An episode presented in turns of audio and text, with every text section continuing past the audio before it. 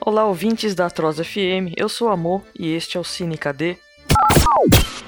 Tente se lembrar do que mais te dava alegria na infância, do seu brinquedo favorito, que às vezes nem era um brinquedo, mas uma coleção de pequenos objetos que cabiam numa caixinha. Tente imaginar como seria achar esse objeto hoje, reencontrar aquela criança que um dia você foi.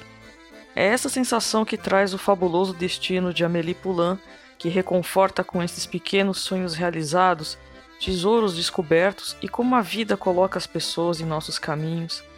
Tem momentos que nós, como crianças que fomos, precisamos de um colo, e esse filme é aquela manta que alguém coloca sobre a gente quando já estamos dormindo.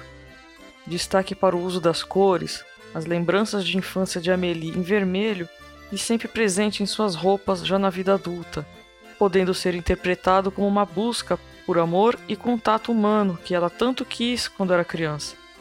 Contraste dado pelo verde, cor muito associada à esperança, que fica claro à medida em que ela vai realizando os sonhos de cada personagem da trama.